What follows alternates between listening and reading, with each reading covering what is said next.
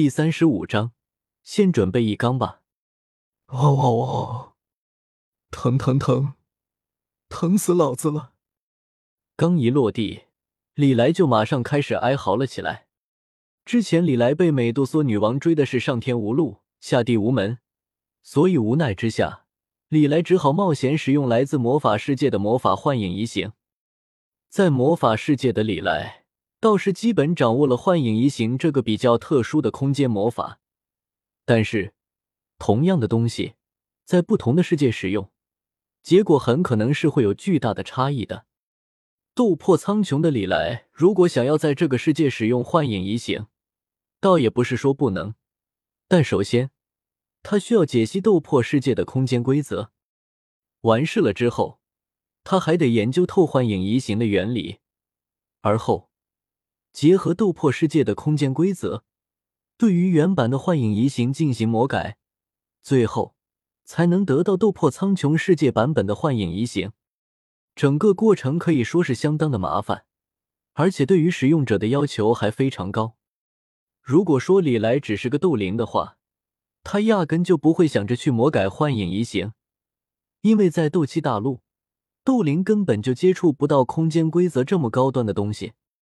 好在李来继承了药老的记忆和经验，对于斗气大陆的空间规则倒是挺了解的。凭借着巅峰斗尊级别的经验，他倒是勉强能够对幻影移形进行魔改。如果时间足够的话，他甚至能够研究出一款安全可靠的幻影移形。但可惜的是，他的时间实在是不够用，就那么几天的时间，他研究出来的幻影移形。可以说是相当的粗糙，安全性到底咋样？就算是李来自己心里也没底。倘若不是当时没有别的选择的话，李来打死也不会玩什么幻影移形。要知道，幻影移形如果操作不当的话，那可是会分体的。鬼知道自己一个幻影移形会有什么身体器官被留在原地呢？当然，从现在的情况来看的话。李来的运气还算不错，虽然他的幻影移形玩的不怎么完美，但是至少没有在原地留下什么重要的器官，不过是一根手指头罢了，不打紧。像什么九指琴魔了，断指轩辕了，虽然身残，但是人家混的也都挺不错的嘛。李来一边进行着自我安慰，一边从那戒之中掏出止痛和止血的丹药。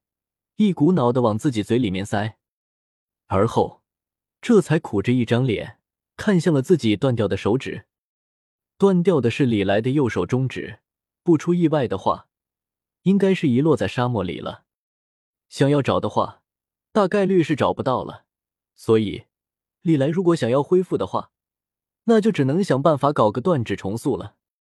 在斗气大陆，倒是有能够重塑断肢的丹药，毕竟。